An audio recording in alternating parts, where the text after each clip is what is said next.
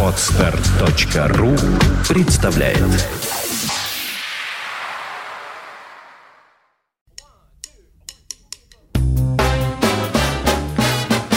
Слушать здесь Здравствуйте, я Кирилл Машков. Я рассказываю о музыке, которую слушаю сам. В далеком теперь уже 2009 году мой коллега по подкасту «Слушать здесь» Андрей Соловьев уже посвятил 378 выпуск подкаста этому музыканту. И это был, как обычно у Андрея, содержательный и яркий рассказ в сопровождении музыки с одного из лучших альбомов в дискографии артиста – я далек от мысли пытаться заново рассказать о том, кто такой барабанщик Роналд Шеннон Джексон. Я просто хочу почтить его память, потому что 19 октября 2013 года барабанщик Роналд Шеннон Джексон умер в своем родном городе Форт Уорд, штат Техас, в возрасте 73 лет. Послужной список Джексона начинается со стопроцентно джазовых имен, и это неудивительно, он вырос в окружении джаза – потому что его отец Уильям Шеннон Джексон владел в Форт Уорте единственным в городе афроамериканским магазином грамм-пластинок, где выбор джаза, естественно, был огромен. Когда Роналд только переехал в Нью-Йорк из Техаса в 1966 году в возрасте 26 лет, он в первые месяцы успешно играл у Чарльза Мингуса, Маккоя Тайнера, Джеки Маклина, даже работал с певицей Бетти Картер, и это значит, что уж что-что, а джазовую идиому, джазовый язык он знал от и до. Но подлинная известность барабанщика началась с того момента, как он связал свою творческую судьбу с новым поколением импровизаторов, которые пытались сбросить оковы идиом и устремиться к захватившим их идеям полностью свободного музицирования. Слава Роналда Шеннона Джексона в сообществе авангардного джаза начинается именно с его работы у саксофониста Альберта Айлера, а продолжается с работы у таких титанов, как саксофонист Орнет Колман и пианист Сесил Тейлор. У Альберта Айлера барабанщик проработал год, до 67-го, после чего на несколько лет исчез с горизонта из-за той самой проблемы, которая сокрушила жизни столь многих музыкантов того времени. Однако Шеннон Джексон нашел силы победить наркоманию, и нашел он их в буддизме, к которому его привел приятель, контрабасист Бастер Уильямс. Шеннон Джексон вновь всплыл в 75-м у самого Арнетта Колмана в его новом ансамбле Prime Time, где первопроходец фри-джаза и гармолодической импровизации разрабатывал тогда очередной новаторский концепт, так называемый free funk – в котором свободная импровизация солиста насаживалась как манекен на железный каркас на жесткую основу фанкового ритма. И надо сказать, что фанковой ритмикой Шеннон Джексон овладел с редкостной убедительностью. Это было очень важно для его собственного ансамбля Decoding Society, что можно перевести и как «общество расшифровщиков», и как «расшифровка общества». Созданный в 1979 году, этот коллектив состоял из нескольких электрических инструментов, в том числе гитар, и, как правило, одного-двух духовых.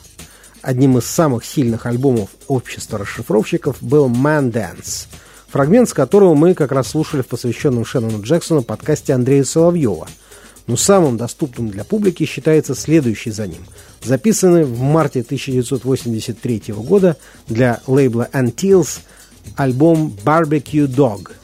В этой записи Роналд Шеннон Джексон, который написал музыку для всех восьми треков альбома, предстает как зрелый композитор, овладевший и премудростями фри-фанка, и угловатой энергетикой рока, и умением создавать головоломные мелодические линии, одновременно и очень авангардные и вполне укорененные в джазовой идиоме. На трубе в этом ансамбле играл Генри Скотт, на саксофонах Зейн Масси, на бас-гитарах сразу два музыканта. Мелвин Гибс на обычном четырехструнном электробасу. Кстати, этот музыкант впоследствии приезжал в Россию с хардкор-панк-группой вокалиста Генри Роллинза. А на безладовой бас-гитаре играл Брюс Джонсон по прозвищу Реверенд, преподобный.